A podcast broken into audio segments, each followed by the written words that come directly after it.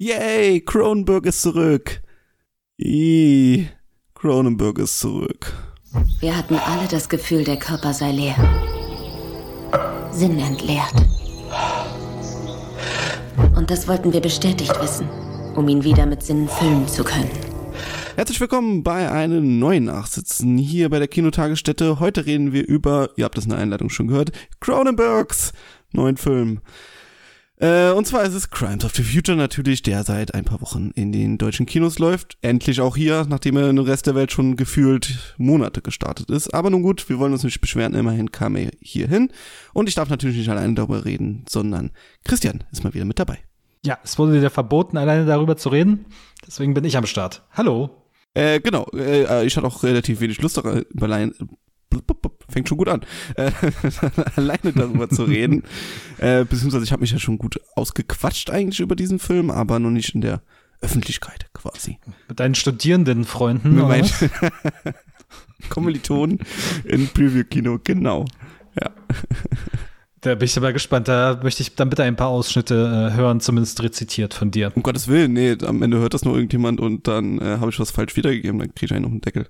Äh, ja, indirektes Zitatrecht wird schon passen. Und wenn du es anonymisierst, ist doch auch alles gut. Nee, nee, die wollen dann irgendwas ähm, von unserem Podcast Millionen ab. Äh. Ja.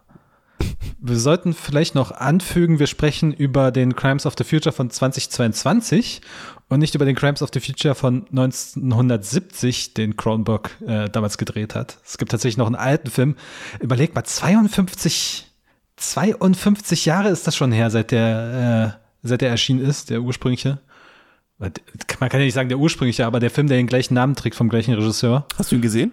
Gottes Willen, nein. Nee, ich auch nicht. aber es wäre eine gute Idee gewesen, den Crimes of the Future zu nennen und dann einfach ohne irgendwas zu sagen über den alten Film zu sprechen. Naja, äh, Chance vertan. Ja, aber bei der Gelegenheit vielleicht, wie sehr kennst du dich denn mit dem Werk von David Cronenberg aus? Schlecht. Sehr schlecht. Okay. Also, ähm, ich weiß natürlich, für was er quasi steht, für den Erfindung, Erfindung in Anführungszeichen des Body Horrors. Und die Fliege habe ich auch mal gesehen äh, irgendwann in, in Urzeiten. Äh, was er so die letzten Jahre gemacht hat, habe ich nicht mehr so verfolgt, beziehungsweise auch nicht mehr gesehen. Und wenn ich das richtig erinnere, ist das ja auch quasi jetzt so ein bisschen sein Comeback-Film. Das ist der erste Body-Horror-Film seit Existenz aus dem Jahr 1999. Wurde mir gesagt. Seitdem hat er eher so Thriller gemacht. Also ich kenne von ihm auch nur eine Handvoll, wahrscheinlich die bekanntesten äh, Videodrome, Die Fliege, A History of Violence, Eastern Promises und Maps to the Stars, der letzte Film, der auch schon acht Jahre her ist. Und ich sag mal so, da sind ein paar herausragend gute Filme dabei, aber auch ein paar ziemlich mittelmäßige. Und äh, in welche Kategorie Crimes of the Future fällt, das äh, wollen wir heute so ein bisschen ergründen. Ja, ich bin sehr gespannt, denn ich kenne deine Bewertung noch nicht, äh, weil du sie diesen Film zum Zeitpunkt dieser Aufnahme noch nicht bei Letterbox gelockt hast, du Arsch. du musst auch ein bisschen die Spannung aufrechterhalten. Spannung, ja, hat, haben die Zuschauerinnen und Zuschauer Spannung und ich auch. Schön, schön, schön. Und, und ich muss auch ehrlich gesagt sagen, ich bin mir noch nicht ganz sicher, wie ich den bewerten soll. So. Deswegen, ich bin auch, bin auch heute ein bisschen hier, um mich vielleicht von dir überzeugen zu lassen, denn du findest ihn ja ganz gut. Ich finde ihn sehr schön, ja, aber dazu kommen wir gleich. Ich würde sagen, Christian, damit du noch ein bisschen Zeit zu überlegen hast, äh, rezensier doch mal einfach die Geschichte und dabei kannst du ja überlegen. genau, ja, weil ich das so wunderbar parallel kann. Ähm, worum geht es? Der Film spielt in einer, ich glaube, einer alternativen Zukunft quasi. Also es wird davon ja gesprochen, das steckt ja schon im Titel, dass der Film in der Zukunft, in einer Zukunft spielt, in der es aber so Computer und Handys gibt es nicht wirklich so. Das modernste technische Gerät, was man von uns kennt, sind so kleine Digital-Kompaktkameras, die da gezeigt werden. Im Mittelpunkt steht ähm, die Figur von Viggo Mortensen, Saul Tenzer, ein Künstler, Fra Klammer auf, Fragezeichen, Klammer zu. Ähm, und seine Assistentin, seine geliebte Caprice, gespielt von Lea Seydoux, die verkörpern ein ja, Performance-Künstlerpaar, denn in dieser Zukunft äh, ist so ein bisschen die Evolution, die menschliche Evolution aus den Bahnen geraten.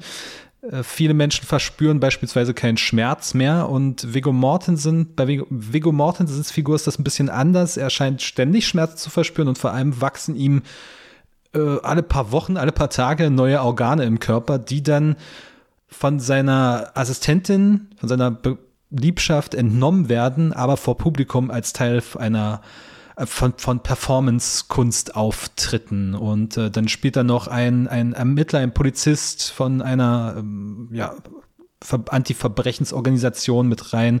Es geht noch um ein Gott, wie war es jetzt mal? Ein, ein Organregistrierungs, das nationale Organ, die nationale Organregistrierung äh, spielt noch eine Rolle. Da äh, tauchen die beiden auf und wollen sich da registrieren lassen. Und wir haben noch einen Mann, der die Leiche seines achtjährigen Sohnes zu Hause aufbewahrt hat und ja, damit auch noch etwas anstellen möchte. Damit startet der Film auch, dass dieses Kind von der Mutter, von seiner Mutter getötet wird, weil es anscheinend Plastik ist. Ja. Es fehlt wahrscheinlich noch sehr viel vom Plot, aber. Jetzt habe ich kurz überlegt, ob wir ohne Spoiler durch die Geschichte kommen. Christian hat sich spontan dagegen entschieden. Was, was, was ist der, was, wo ist jetzt, wo ist jetzt der Spoiler oh, das gewesen? Plastik also ich würde sagen, das war noch zweiten Drittel, also äh, dritten Drittel. Das Plastik, äh, dass er, dass er, dass er Plastik ist, dass er den Mülleimer ist, das ist doch innerhalb der ersten ja, zwei nee, Minuten. Nee, das nicht, aber naja, gut, okay, gut. Äh. Es ist schon, also es ist schon ja schon auffällig, dass er da am Mülleimer rumknabbert, das Kind. Ja, also ich denke mal, äh, die ein oder andere äh, Happen aus Happen äh, aus den fortlaufenden Minuten werden wir mit Sicherheit auch unterbringen, ohne jetzt irgendwie die Geschichte komplett zu erzählen. Ich denke mal, das sollte euch als mhm. Spoilerwarnung, falls ihr allergisch darauf reagiert, vielleicht nicht weiterhören. Falls es euch, falls ihr entspannt damit umgehen könnt, dann könnt ihr gerne weiterhören. So würde ich es jetzt einfach mal deklarieren für diese Folge. Ganz wischiwaschi. Ähm, ja, ich fange doch einfach mal an äh, indem ich sage, dass man diesen Film, denke ich mal, sehr leicht zerreißen kann. Also der Film hat äh, Dinge, die nicht so ganz zueinander passen wollen. Und die Entscheidungen von Cronenberg oder sei es von anderen Leuten wie der Kamera oder der Musik oder sonst was, die, hm, ich sag mal, äh, ballty sind, ne? Also die, ähm, die muss man erstmal so treffen, die Entscheidung. Sowas wie, dass die Schauspieler sehr stark acten, nicht im Sinne von der Qualität des Actens, sondern eher so im Bereich Overacting sich ansiedeln, also sehr, sehr expressionistisch das Ganze. Äh, was ja dann auch von Design, du hast es schon also gesagt, dieser gigaesken teilweise Technologie äh, auch davon zeugt. Also man muss hier ganz klar, würde ich sagen, dass man hier einen Film sieht, der in der Tradition steht von expressionistischen Filmen, der Filmgeschichte. Und ähm, gleichzeitig etwas, was eine Zukunfts-, eine Dystopie-Version, in der zwar sehr, sehr viel geredet wird und, und wird auch sehr, sehr viel erklärt, allerdings immer nur so angeteasert. Also wir wissen nie, was diese Welt jetzt so gemacht hat, wie sie jetzt nun mal ist. Und das alles im Zusammenspiel mit der eigentlichen Geschichte, in der es zumindest für mich um, um Kunst geht, um äh, Kunst, nur das, äh, um, um Brutalität oder Abschaum oder äh, äh, Gewalt in Kunst nur des Schockens Willens oder auch der Kunst willen. Was soll Kunst, was darf Kunst und ähnliche Fragen. Äh, und sind wir schon so abgestumpft quasi, dass uns nur noch das wirklich gefällt und äh, unterhält. Das alles würde ich sagen, sind so Themen des Films, die alles zusammen für mich einen großartigen Film ergeben. Genau, so die krude erste Antwort. Wie ging's dir mit dem Film? So, was war, du bist rausgegangen, was hast du dir gedacht? ich fange vielleicht mal an, wie es mir im Kino gegangen ist. Ich hatte so drei Phasen während des Films. Am Anfang, so im ersten Drittel war es so, mhm, okay, das ist makaber, aber auch irgendwie interessant. Mhm, mhm, erzähl mir mehr. Zweite Drittel war dann so, äh, ich weiß nicht, wie ich das alles finden soll. Und das letzte Drittel war dann, oh, haltet doch alle mal die Fresse mit eurem prätentiösen Geschwafel. da wurde so viel geredet und so viel hochtrabendes Zeug, hinter dem für mich gefühlt nichts steckte, dass es mir echt auf den Sack gegangen ist in den letzten 30, 40 Minuten und ich äh, regelmäßig auf die Uhr geschaut habe, wann dieser Kram endlich vorbei ist. Ähm, du hast schon die Themen angesprochen, es geht viel um Kunst, was was darf Kunst, wie sehr überspannen wir quasi jetzt die moralischen Grenzen inzwischen von Kunst, wie sehr wird der eigene Körper zum Kunstwerk, also gerade dieses Performative steht ja da sehr im Vordergrund, das und das ist ja etwas, was ich immer so ein bisschen Gefühl habe, dass heutzutage muss man sich quasi bloß auf die Wiese stellen, zu abstrakter Musik ein paar Bewegungen machen und schon kann man das so als Performance-Kunst ausgeben, auch wenn dahinter kein wirkliches Konzept steht. Ähm, das ist ein Thema. Dann natürlich eins, was, was Kronberg in seinen alten Body-Horror-Filmen sehr gerne aufgegriffen hat, die Verschmelzung von Mensch und Maschine im Zuge der Evolution. Also ist jetzt quasi, wenn die Maschinen noch mit dazukommen oder Technologie, ist das auch noch, ist das Teil, ein weiterer Teil der Evolution, der so nicht vorgesehen war, aber halt stattfindet. Und Lustempfinden durch Sex, Sadismus, das spielt auch so alles rein. Und das ist eine Melange, die für mich schwer aufgegangen ist, weil sie mir wie gesagt, sehr prätentiös vorkam, ohne mich irgendwie wirklich in eine Richtung zu lenken oder irgendwas Großes mehr auszulösen. Das war vielfach so das Gefühl, der Film will mich irgendwie schocken, aber er hat mich dann doch sehr kalt gelassen und ich weiß nicht, ob es an mir liegt oder einfach daran, dass der Film doch harmloser und berechenbarer ist, als Cronenberg das selber glauben mag. Es kann natürlich sein, dass dahinter ein großer Masterplan steht und er will das alles als große Satire auf diese moderne Kunstwelt auffassen aber da bin ich mir nicht so sicher. Äh, sicher kann ich mir auch nicht sein. Ich würde allerdings glatt behaupten, alles, was in diesem Film ist und wie es gedreht worden ist und äh, wie es wirken soll, ist von Cronenberg geplant. Also äh, das beginnt beim Schauspiel, die overacten alle. Also das ist schon, gerade Vigo Mortensen ist schon, das ist schon, äh, das kann man auch lächerlich finden, ne? Wie der kurz da fragen, hast du ihn, hast du ihn im im O-Ton ge geschaut oder? Im geschaut. Okay. Mhm.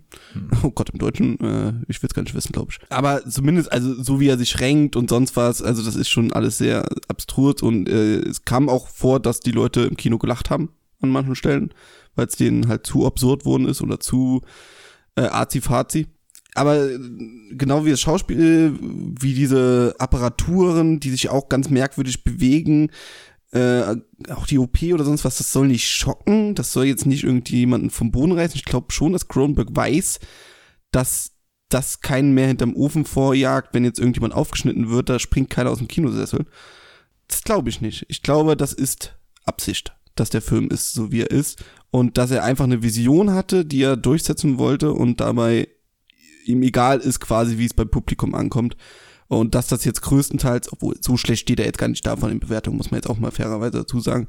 Ich habe immer im Kopf, dass der mega abgewatscht wird, aber so ist es gar nicht. Ich glaube, der hat 3,4, 5 oder sowas bei, bei Letterbox. Nö, der ist, der ist in Summe, glaube ich, ganz gut aufgenommen worden, auch was ich so mitbekommen habe. Genau, es aber eben halt nicht so sehr oft zwei dieses Überragende, was ja bei vielen ja, es ist vielleicht nicht jetzt der äh, für viele der der neue Kronberg-Film, der erste Body-Horror-Film seit was weiß ich wie vielen Jahren, der jetzt so das Kino zerschmettert. Ne? Ich glaube, da haben sich viele viel mehr erwartet und ich glaube, Kronberg wollte auch mit diesen Erwartungen spielen, indem er zwar Body-Horror-Elemente drin hat, allerdings alles andere vom Film ist Gerede, sehr viel Gerede einfach nur. Mhm. Also wenn da nicht gerade jemand aufgeschnitten wird, dann reden meistens zwei, drei Leute miteinander. Und viel mehr passiert da nicht. Vielleicht mal eine kleine Kamerafahrt, vielleicht mal zum Beispiel das schöne Anfangsbild mit dem Schiff äh, falls du dich erinnerst. Der Film beginnt ja schon direkt sehr bildgewaltig, wenn man sich fragt, was passiert. Und das wird ja nie aufgelöst. Also das, er erzeugt direkt eine Erwartung, dass man eine, eine dystopische Welt sieht. Dann sieht man so gar nicht von, viel von der Welt. Dann sieht man dieses großartige Szene ganz am Anfang, äh, wo ich gerade über Erwartungen rede, die muss ich gerade rezipieren, äh, wo wir zum ersten Mal diesen, das Bett sehen von Viggo Mortensen, wie es sich da umher leucht, ne? Wackelt. Wackelt, wackelt. genau. Und man denkt sich, oh, so Giga-esque und so Body Horror, was ist das? Man weiß ja nicht, dass es ein Bett ist, ne? Äh, sondern so, oh, was ist das? Ein Käfer, irgendwas Transformatisches irgendwie. Da habe ich Bock drauf, das ist mein Kronberg sozusagen nach dem Motto. Und dann tut Lea, äh, Lea Seydoux einfach die Vorhänge auf und sagt, Good morning, darling. Und äh, man erfährt, dass es halt einfach ein fucking Bett ist. Und das ist so schön mit diesen Erwartungen spielen. Und ich glaube, Kronberg hatte richtig viel Spaß daran, äh, den Leuten, die, die einfach nur sich ekeln wollen und Bock drauf haben, äh, also nicht, nicht das Body-Horror-Verständnis haben, was, was Cronenberg hat, äh, denen richtig schön auf den Geist zu gehen. Und ähm, so habe ich es halt auch gesehen und ich musste mich auch ein bisschen eingrooven, aber umso länger der Film ging, hatte ich nicht das Gefühl, wie du, wie du, ey, kommt Leute, macht mal hinne. Ähm, wobei ich auch die, das prätentiöse Gerede als kurzen Kritikpunkt ganz klar mit, mit dir teile. Mhm. Ähm, ich hatte aber immer mehr das Gefühl, das gefällt mir, das gefällt mir. Das gefällt mir gerade richtig gut. Das passt alles nicht zusammen. Das ist alles gerade nicht High-Class, End-Kino, alles, alles äh, so, wie ich es erwarte. Das gefällt mir sehr gut, ja. Es ist, es ist schön weird. Ja, das ist ja schön weird, ist so ein bisschen die Frage. Ne? Also inzwischen gibt es ja viele Filme, die noch weit über das hinausgehen, was Cronenberg in seiner Hochphase, Body Horror Hochphase gemacht hat und die das im Grunde in den Schatten stellen. Das ist vielleicht für ihn die Frage gewesen, wie gehe ich das an? Setze ich noch einen drauf oder unterwarte ich, unterlaufe ich die äh, Erwartungen? Und dann hat er anscheinend den zweiten Ansatz gewählt, was völlig, völlig legitim ist, aber mir hat es zunehmend an diesem Film genervt, dass er so kryptisch ist und dass er teilweise auch Ausfahrten nimmt und äh, kleine Storystränge anschneidet und auch seine Figuren, das pendelt alles so ins Nichts, bleibt unaufgelöst und unverständlich. Ähm, ich will jetzt nicht spoilern, aber es gibt zwei Figuren in diesem Film, die dann auch noch Menschen umbringen und man checkt nicht und es wird auch nicht erzählt, warum sie das tun. Es wird halt einfach so stehen gelassen. Und ich saß da und habe die Handflächen quasi nach oben gemacht, wie dieses Emoji. Hä? Also man kann diesen erzählerischen Ansatz kann man natürlich wählen, aber das muss nicht unbedingt mit dem Publikum korrespondieren. Und bei mir war das eben der Fall, dass ich mich dann eher gefragt habe, wo soll das jetzt alles hin? Und dann war eben auch sehr viel Gefasel, möchte ich es nennen, tatsächlich über über Kunst, über Sexualität, über Körper und es geht darum um, um einen innere Schönheit-Contest, der dann auch nicht weiter thematisiert wird. Äh, es geht um, es geht, geht halt darum, Kristen, Kirsten Stewart, nee, Kristen Stewart, Entschuldigung, Kristen Stewart hat ja, wird ja auch sehr prominent gefeatured auf dem, an der Werbekampagne und auf den Plakaten, nimmt aber eine sehr, sehr kleine Rolle ein. Und äh, sie ist dann fast schon besessen von äh, dem Künstler und seinem Werk und es gibt eine Stelle, wo, das wirst, wirst du wahrscheinlich auch als Overacting ähm, gesehen haben, wo sie fast schon orgasmiert, wenn, während sie einfach nur über seine Kunst redet. Ich muss aber sagen, das Schauspiel fand ich tatsächlich sehr gelungen und der, der, der Absurdität des Settings angemessen. Bloß das, was vermittelt wird, was gesagt wird, das war irgendwie alles so hohl. Und es waren so Phrasen, eine Operation sind der neue Sex und äh, Evolution wird an die Technologie angepasst und aber was es, es ist und dann irgendwie bei Kunst, es ist anstößig und bedeutend. Ich finde auch immer so, sehr wichtig, also. wer da gerade miteinander redet und in welchem Kontext. Ja. Äh, es wird ja extrem prätentiös, wenn Künstler auf Künstler treffen quasi. Mhm. Äh, zum Beispiel auf irgendwelchen die, die Vorstellungen oder sowas, wenn zwei miteinander reden oder, oder halt in diesen Kunstkreisen. Und das war für mich auch wiederum eine Anspielung auf quasi die Realität, äh, in der du auch gerne mal auf, oder vielleicht auch schon mal warst, irgendwie auf einer Kunstausstellung oder sowas und dann, also wenn zwei Künstler miteinander reden, das ist, äh, das ist die Hölle. Ne, ähm, das ist also, so reicht auch manchmal, wenn der Künstler nur mit dir redet, ne? also und dann der irgendwelche und, und seine Kunst erklären will und du denkst dir, genau, stehst davor und denkst genau. dir, ja, ist halt Post, eine, eine blaue Wand oder so. Postmodern, mhm postmodern, performativ, äh, strukturell, das muss auf jeden Fall, das sind Schlagwörter, die müssen drin sein. Und was ist, wenn, wenn postmodern jetzt postapokalyptisch wird? Äh.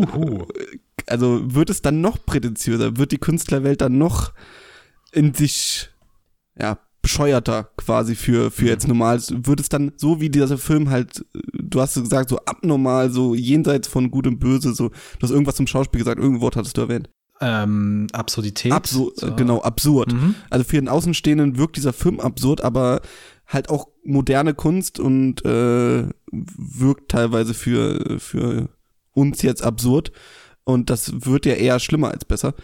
Und äh, das, das sind so Themen, die der Film aufgreift und halt nur in die Postapokalypse wirft, was ich halt sehr schön finde, weil ich habe noch nie einen Film über postapokalyptische Zeiten gesehen, in der es um Kunst geht. Wie entwickelt sich Kunst nach nach dem Weltuntergang oder nach. Aber das ist ja keine postapokalyptische Zeit, in der das spielt. Doch. Das ist ja keine Postapokalypse. Nee, die Welt ist doch nicht untergegangen. Die Welt ist doch immer noch, es gibt doch Institutionen, es gibt Ja gut, das, aber das, das, das nationale, du, du hast schon gesehen, wie die hausen da in den nationalen Organisationen für Organe, Organregistrierung, ja. das ist halt so eine, so eine Hütte, ne?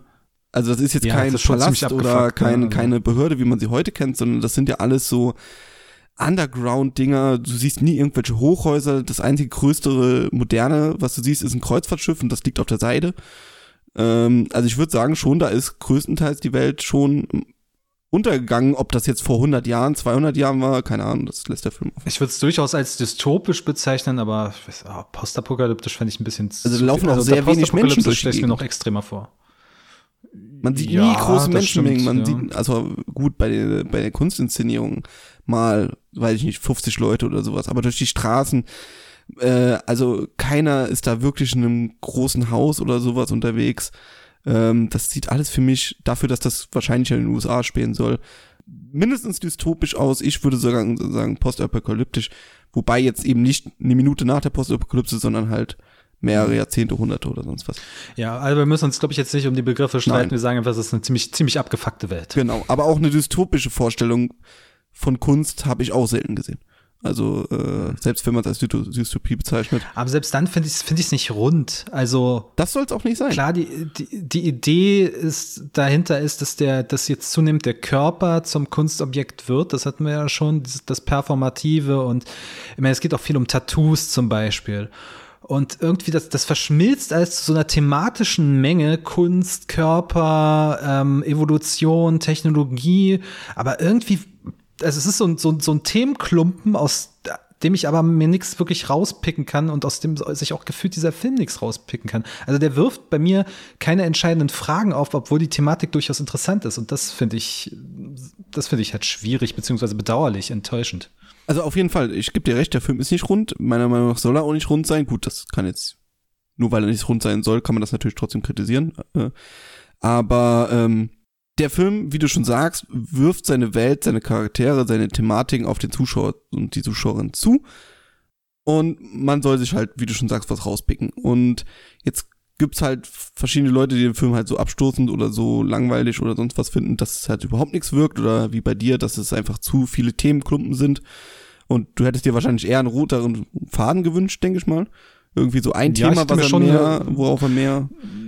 Ich hätte mir ein stringenteres Narrativ einfach Mhm. gewünscht, glaube ich, das irgendwo hinführt, das, das eine, mir eine klare Idee, eine klare Vision vermittelt, worauf dieser Film hi- hinaus will, worauf die Erzählung hinaus will, wie bei Die Fliege. Die Fliege ist ganz simpel, ein Forscher experimentiert mit es ging um Teleportation, glaube ich, und dann halt dieses Missgeschick, dass er quasi sich zusammen mit einer Fliege teleportiert und dadurch mit dieser Fliege verschmilzt. Das ist ganz klar, der Mensch, te seine Technik, äh, das ist alles gefährlich und man sollte nicht mit solchen Sachen spielen unbedingt. Obwohl, das ist natürlich jetzt sehr technik äh.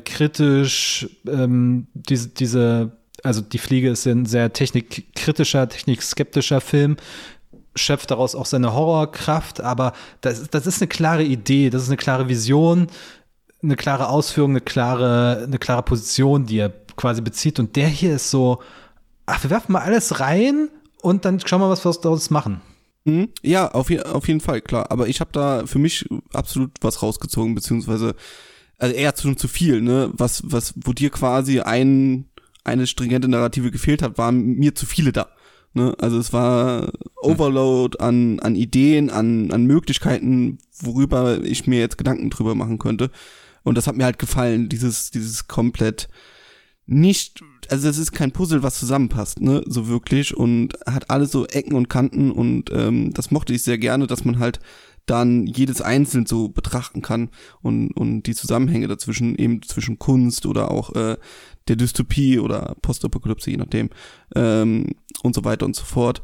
Und äh, ich könnte mir auch vorstellen, dass du jetzt, wenn du einen Film machen willst über, über eine ähnliche Situation heute, also du nimmst dir, weiß ich nicht, eine Handvoll Leute irgendwo in den USA, ein paar davon Künstler, ein Polizeichef, eine Behörden, Büroleute und sowas und filmst die halt oder machst einen Film über die über ein paar Tage. Ne, ohne das davor, das dahinter zu zeigen oder irgendwas über diese Welt zu sagen. Dann ist das halt nicht stringent, sondern da passiert dann mal das eine an der einen Ecke, dann passiert mal das andere und dann haben die halt verschiedene Ideen und quatschen drüber und das ist Film vorbei. also, ähm, das ist halt so ein kleiner Ausblick, so ein, so ein Mini-Ding aus, aus dieser Welt und äh, daraus kannst du dir halt ziehen, was du möchtest. Und, oder was dir gefällt oder was dich interessiert. Und äh, das muss halt nicht funktionieren, ganz klar, bei mir hat's halt funktioniert. Also äh, ich fand diese Idee einfach, die, diese, dieser, ähm, dieser Welt und dieses Ausblicks und dieser kleinen Gruppe und der Thematiken einfach super gut gewählt. Und dazu natürlich der Look, würde jetzt der, wie ich Der finde, äh, sehr schön. Look in der Ausführung, in der Inszenierung kann ich echt nichts bemängeln. Also und tatsächlich auch, ich weiß nicht, ob es an der deutschen Synchro lag, aber ich fand, fand das Schauspiel wie gesagt nicht überzeichnet und Mhm. ich fand es ein bisschen anstrengend, dass Viggo Mortensen quasi ständig am Keuchen und am Stöhnen ist. Aber damit hat er mir zumindest sehr gut vermittelt, dass er offensichtlich die ganze Zeit Schmerzen empfindet. ähm, und damit tatsächlich so, so eine privilegierte Position ja auch in dieser Welt hat, in der ja sich Menschen äh, ritzen bzw. ritzen lassen, um noch irgendwas zu empfinden. Also oh ja, auch eine sehr schöne Szene. Wunden ja. zufügen lassen. Ja. Ich würde dich jetzt ja fragen, was hast du denn aus dem Film gezogen? Aber ich will dich nicht ins Messer laufen lassen, insofern übersprichst nein, nein, nein, nein, nein, alles gut. Äh, keine Antworten. Ne? Also, äh, aber darauf gibt's halt auch auf diese Fragen keine Antworten nicht wirklich. Also wir werden bestimmt mal eine Folge über, über Kunst machen. Äh, das wird dann mhm. mal wieder äh, Kinotagesstätte kontrovers wahrscheinlich. Äh, aber mhm. der Film macht in meinem Kopf halt Fragen auf und darauf gibt's keine Antworten, aber darüber kann man sich auf jeden Fall Gedanken machen. Äh, Christian, wir sind Geisteswissenschaftler. Das sind Fragen wichtiger als Antworten. Ich bin, glaube ich, Ex-Geisteswissenschaftler, okay, aber gut, ja. du bist es. Ja. Nee, also der Film würde für mich am ehesten noch tatsächlich als Satire auf diesen ganzen modernen Kunstmarkt, Kunstbusiness funktionieren, aber ist dafür halt auch nicht radikal überspitzt genug. Aber das, oh, ich das, das ist zumindest noch der eine Aspekt, den ich, den ich ja, kann halt über, überlegen, was man radikal unter radikal versteht. Mhm. Da ist ja auch jeder äh, versteht ja auch jeder was anderes drunter. Auf jeden Fall, ähm, ich denke mal, in den einen Punkt sind wir uns einig, dass er auf jeden Fall die Erwartungen unterläuft. Also, oder? Also es ist nicht das, was, was man sich gedacht hat, wenn ein neuer Cronenberg-Film kommt und Nee, das auf jeden Fall nicht. Ich glaube, es ist einfach auch eine, er, läuft auch einfach, er unterläuft auch die Erwartung, wenn man sich einfach einen geradlinig erzählten Film erwartet, erhofft. Erwarte mir einen normalen Kinoabend. Tja, Pech. Gut, ja, und entweder ziehst du dir was raus und äh, hast schön, schön Fra äh, Abend mit deinen Gedanken oder denkst dir halt, was eine prätentiöse Scheiße. Oder liegst irgendwo dazwischen, wie du vielleicht mhm. irgendwo, keine Ahnung. Ähm, ich kann ihn auf jeden Fall empfehlen und damit kommen wir zum Fazit, würde ich sagen. Ich habe vier von fünf Sternen gegeben. Wir sehen auf, denke ich zumindest mal, auf meiner Ab Jahresabschlussliste. Äh, ich mochte das alles sehr, sehr gerne. Ja, warum habe ich erzählt? Ne? Ja, Hast du ausgeführt. Ja, hm. also ich muss sagen, du konntest mich leider nicht überzeugen. Ja. Ich bin, glaube ich, bei anderthalb. okay. Gut. So schlimm habe ich jetzt. Ja, ich habe gedacht, du, du äh, haderst noch mit dir und äh, ja, vielleicht noch zwei. So Ihr werdet es auf Letterbox sehen, wenn es, äh, wenn ihr es ähm, wissen möchtet, unbedingt. Dann schaut bei Letterbox vorbei. Oh, worauf ich mich jetzt schlussendlich geeinigt habe. Aber auf jeden Fall unter der magischen Grenze von 2,5. Also eher unterdurchschnittlich. Ja. Gut. Nicht empfehlenswert von meiner Seite. Ja, dann müsst ihr euch wohl ein eigenes Bild von machen. Oder habt ihr vielleicht auch schon. Und dann könnt ihr uns das gerne schreiben und eure Meinung mhm. sagen bei kinotagesstätte.com. Einfach als Kommentar oder auch bei Twitter ist natürlich eure Meinung sehr gerne gesehen. Und wenn ihr mal Mitglied, nee, nicht Mitglied, aber zumindest Den das fange ich nochmal neu an. einstellen oder Den, was? Das fange ich nochmal neu an. Das bezahlst aber du. Ja. Wenn ihr auch mal Teil einer Podcast-Folge sein wollt, äh, dann könnt ihr das auch sehr gerne sein. Mit einem Film eurer Wahl zum Beispiel oder ein Thema, das ihr selber mitbringt oder einfach nur mal Bock habt, über Filme zu sprechen, whatever. Äh, meldet euch doch einfach. Es gibt eine Machtmitseite auf kinotagesstätte.com. Da findet ihr alle Kontaktinformationen. Gut, das war's. Achso, ja, bewerten könnt ihr uns auch noch. Das wäre auch super toll. Und jetzt oh, Feierabend für heute. Nächste Woche hören uns wir uns wieder an einem Freitag, wie immer. Bis dahin. Schöne Woche. Ciao, ciao. Ciao, ciao.